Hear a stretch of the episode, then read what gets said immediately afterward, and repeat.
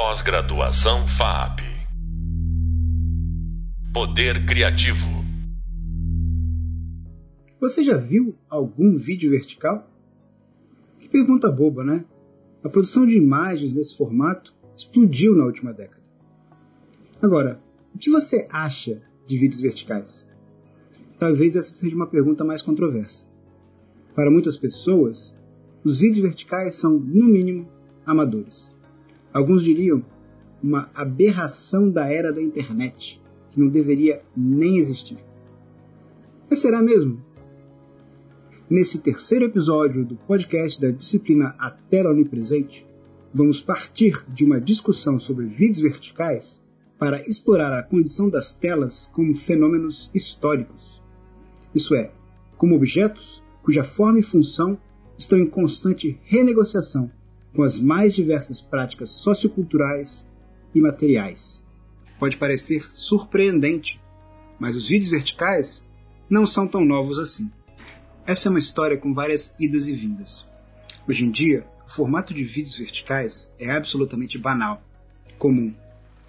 Em verdade, é o que você espera ver em stories do Instagram e outras plataformas de mídias sociais semelhantes. A gente fica até um pouco contrariado quando pede para alguém gravar alguma coisa, alguma cena, e essa pessoa coloca o telefone na horizontal. Afinal, a imagem horizontal parece um pouco incompatível, fora do lugar, deslocada, quando a gente tem como destino final publicar em mídias sociais que serão acessadas principalmente pelos próprios smartphones. Agora, até um tempinho atrás, não era bem assim. Em 2018, uma famosa rede de televisão nacional fez uma campanha pedindo para os telespectadores enviarem para ela cenas do Brasil que eles queriam. Essas imagens seriam veiculadas no telejornal. Tantas pessoas mandaram vídeos verticais que a emissora teve que começar a orientar os telespectadores a filmarem na horizontal. E por que isso? Justamente porque o vídeo vertical que parece encaixar tão bem na tela vertical do celular, parece deslocado na tela horizontal da televisão. Mas claro que essa espécie de recusa dos vídeos verticais, que aconteceu em 2018, não chega nem perto do tipo de reação negativa que esse formato de mídia causava mais ou menos na virada dessa década. A rejeição aos vídeos verticais, ali por volta de 2010, é muito bem traduzida num vídeo chamado Vertical Video Syndrome, num canal de YouTube chamado Gloves and Boots, que é uma série de comédia usando fantoches, que fazem comentários sobre situações cotidianas, sobre situações da mídia, que afinal é cada vez mais parte do nosso cotidiano. No vídeo Vertical Video Syndrome, eles fazem praticamente uma campanha contra os vídeos verticais e dão várias razões pelas quais os vídeos verticais seriam um formato menor, errado, uma verdadeira aberração. O vídeo faz piada, mas é claro que existe, como sempre, um fundo de verdade. As razões apresentadas são legítimas e até bastante convincentes. Elas traduzem um certo incômodo generalizado com o vídeo vertical no começo desse século quando talvez os telefones ainda não fossem uma plataforma para o consumo de mídia tão comum. E os vídeos verticais acabassem quase sempre sendo exibidos no monitor horizontal. Mas afinal, quais seriam essas razões contra os vídeos verticais? Em primeiro lugar, há um apelo à própria biologia humana. Nossos olhos são verticais, correto? Nossos olhos são dispostos verticalmente, correto? Portanto, a forma mais correta de representar e simular a visão humana seria com imagens também horizontais, produzidas horizontalmente e consumidas horizontalmente. Além disso, há um apelo à naturalidade da infraestrutura midiática que já está aí. O Video Vertical Video Syndrome chama a atenção para o fato de que todos os nossos cinemas têm telas horizontais. Se o vídeo vertical realmente viesse a se transformar num standard, viesse a se normalizar, todos esses cinemas deveriam ser destruídos e novos cinemas verticais deveriam ser construídos no lugar. Cinemas que também seriam uma aberração. Prédios super altos, com quase nenhum lugar na plateia para a audiência sentar. Por último, há o apelo à própria qualidade do vídeo vertical, que é apresentado como uma imagem literalmente menor do que o vídeo horizontal. Os fantoches fazem piada, falam que o vídeo é tão pequeno que no tamanho que hoje em dia cabe um vídeo no YouTube, caberiam cinco verticais. E o tamanho da thumbnail seria tão pequeno que nem daria para ver direito. E eu não discordo que esses sejam bons argumentos. Talvez agora você esteja até convencido de que talvez o vídeo vertical foi uma má ideia. Só que a gente não pode perder de vista que todos esses argumentos são baseados na naturalização de uma biologia e de uma infraestrutura que é construída arbitrariamente historicamente. Ora, os cinemas de hoje são horizontais porque eles foram construídos assim. O YouTube tem um padrão de tela do jeito que tem porque foi definido assim na sua programação. E essa é uma das coisas que já mudou desde então. O YouTube hoje em dia também aceita vídeos verticais em sua proporção original, sem necessariamente precisar criar aquelas barras nas laterais do vídeo que dão a impressão que a imagem é menor do que ela deveria ser. E o argumento mais forte de que talvez a nossa visão seja compatível com imagens horizontais e não verticais, ela na verdade está apelando apenas a uma certa interpretação do modo como a gente usa a mídia. Obviamente, a imagem horizontal, por preencher mais o nosso campo de visão periférico, dá uma sensação maior de imersão. Mas também há um apelo fisiológico muito grande no vídeo vertical. Afinal, a gente grava vídeos verticalmente justamente porque essa é a forma mais confortável de segurar a câmera fone e também de navegar nos canais de mídias sociais quando a gente usa um smartphone. Nesse sentido, o vídeo vertical também traduz uma certa configuração do corpo humano e da nossa relação com a mídia. E não existe nada de errado nisso. Uma coisa que é importante a gente entender é que o nosso incômodo com o vídeo vertical, na verdade, não é com a imagem vertical em si, mas sim com o modo como essa imagem nos é apresentada. Novamente, estamos falando daquelas barras laterais, que são chamadas de pillar boxing. O pillar boxing é uma versão menos comum do letterboxing, que era o tipo de adaptação que acontecia ali na década de 80, 90, quando a gente ia apresentar um filme do cinema feito em widescreen numa tela de televisão. Existiam duas opções para a gente fazer essa tradução da tela do cinema para a tela mais quadrada da TV. Uma era chamado Pan and Scan, que implicava cortar a imagem do cinema e fazer ela caber dentro do retângulo 4.3 da televisão, focando nos pontos de interesse. A alternativa era o letterboxing, que adicionava barras horizontais em cima e embaixo da imagem, preservando a sua composição e extensão total. Cada uma dessas soluções para tradução entre meios tem as suas vantagens e é mais adequada para um certo tipo de filme ou outro. Em todo caso, como bem apontou Charles Tashiro, ambos o letterboxing e o pen scan invertem a hierarquia que a gente espera entre a imagem do cinema e a da TV, porque elas implicam ou a diminuição da imagem ou a mutilação do seu conteúdo. Agora, o pen scan representa uma certa vantagem sobre o letterboxing se a gente quer preservar a ideia de que os meios são transparentes, de que as telas não existem. Porque afinal, não existe a princípio nenhuma diferença entre a imagem e a tela na qual ela está encaixada. As barras do letterboxing, pelo contrário, expressam uma incompatibilidade entre a imagem que circula e o canal em que ela é apresentada. Ou seja, colocam a tela em evidência, desfazem a ilusão da mediação e da imersão total.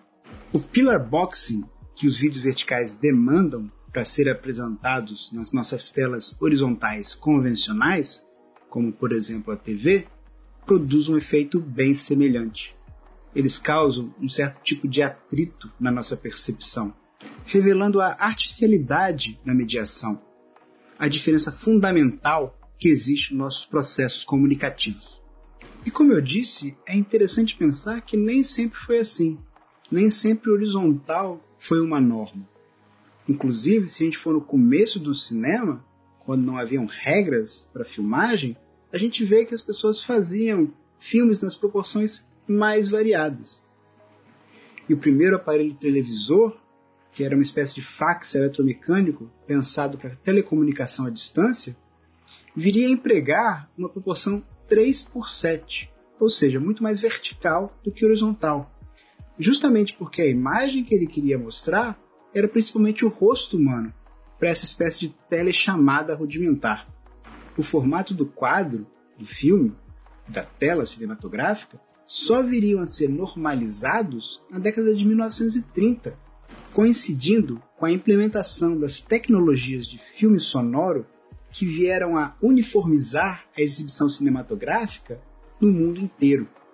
Nessa época, a recém-criada Academia Norte-Americana de Artes e Ciências Cinematográficas tentou definir um filme padrão para permitir uma ampla circulação de trabalhos cinematográficos profissionais.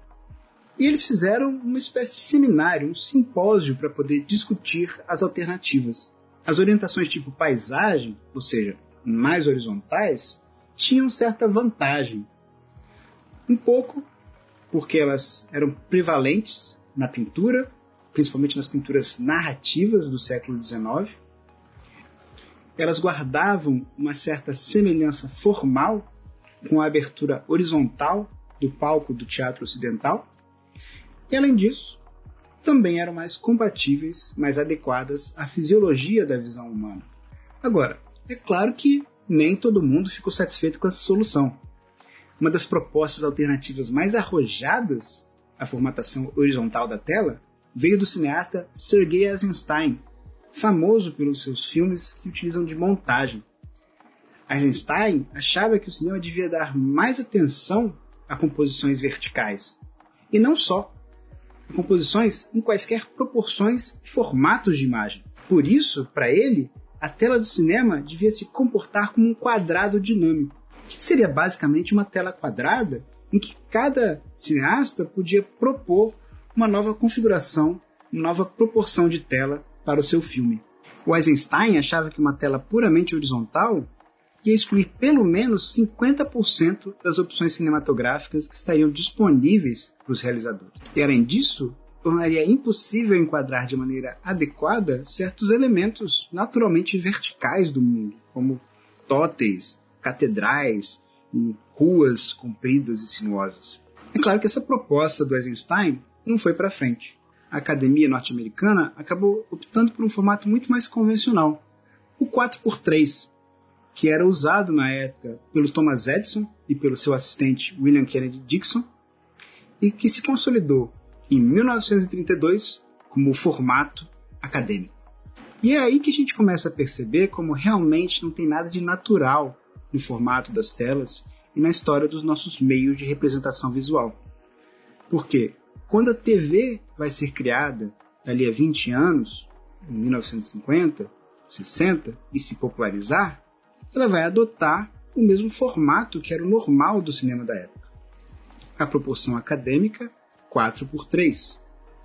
Ora, e é nessa época que o cinema, por sua vez, começa a se tornar cada vez mais horizontal, como modo de se diferenciar da televisão, como modo de se estabelecer como uma mídia mais imersiva.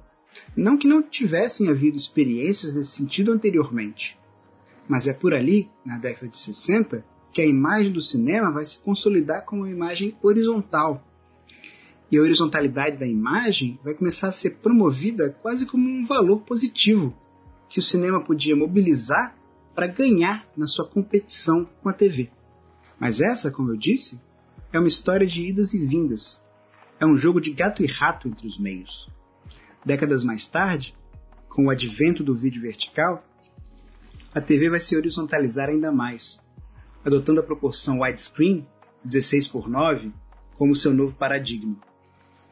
As margens dessa disputa por horizontalidade nos canais mainstream, a gente sempre teve algumas experimentações com outras proporções de tela no campo da arte e das vanguardas. O videoartista Bill Viola, por exemplo, é um dos que desde a década de 90 usa projeções verticais de modo a explorar as relações do vídeo com a pintura. Esse mesmo aspecto pictórico é ressaltado em alguns trabalhos em vídeo do compositor Brian Eno, da década de 80. Mistaken Memories of Medieval Manhattan e Thursday Afternoon são videopaisagens a serem apresentadas em monitores de TV instalados na vertical. Agora, enquanto no trabalho de viola o que a gente vê é a pintura ganhando movimento por meio do vídeo, no trabalho de hino parece justamente o contrário. A verticalidade é usada como uma estratégia para ralentar a imagem eletrônica. Pode soar paradoxal, mas o que vai tornar a imagem vertical mais acessível para esse tipo de experimentações artísticas é justamente a popularização dos monitores digitais em widescreen. Nos monitores flat, a presença material da tela é atenuada e a matriz de pixels que eles usam não possui uma direção de sinal pré-definida. Com isso, quando os monitores são suspensos por cabos ou montados na parede, na altura do olhar, eles parecem surpreendentemente semelhantes a uma tela emoldurada. Essas características aliviam certas tensões operacionais causadas pelo formato em comum, idade muito maior na composição pictórica.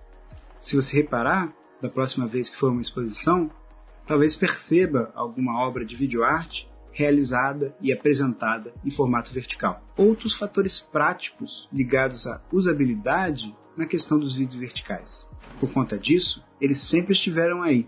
Na década de 70, por exemplo, monitores verticais eram muito comuns em fliperamas, em certos jogos de arcade que usavam essa proporção de tela como um modo de propor certos desafios aos usuários. Pac-Man, por exemplo, é um jogo cuja tela originalmente é orientada na vertical. Na década de 80, você teve o lançamento de alguns monitores para computador também orientados verticalmente. Esses monitores eram pensados para serem usados em trabalhos editoriais, em que a proporção vertical fazia muito mais sentido, já que correspondia ao formato da página com que os editores iam trabalhar. A explosão dos vídeos verticais hoje em dia está ligada a uma combinação dessas questões experimentais com essas questões pragmáticas. A tela vertical é usada para remediar uma série de dispositivos de comunicação e apresentar informações que ficam melhor nesse formato. Por exemplo, listas de voos em aeroportos e cartazes eletrônicos e interativos em pontos de ônibus ou vitrines de shopping centers. Ao mesmo tempo, o vídeo vertical se tornou a regra dos nossos canais de comunicação móvel. É o tipo de imagem que a gente mais produz e consome no celular. Isso acaba abrindo espaço para uma série de inovações estéticas e cinematográficas, que não só geram novas formas poéticas, como também influenciam as antigas e nos fazem repensá-las criticamente. Como a gente pode ver, às vezes uma coisa aparentemente tão banal quanto a orientação da imagem pode revelar muito sobre o modo como nossas mídias se organizam política e tecnologicamente. Se você não era grande fã de vídeos verticais, tomara que esse podcast tenha mudado pelo menos um pouquinho a sua opinião a respeito desse formato. No próximo episódio, vamos abordar outros fatores que influenciam o lugar na tela na sociedade contemporânea, enquanto debatemos um projeto performático que busca ressuscitar os cinemas do passado. Até lá! Pós-graduação FAP Poder Criativo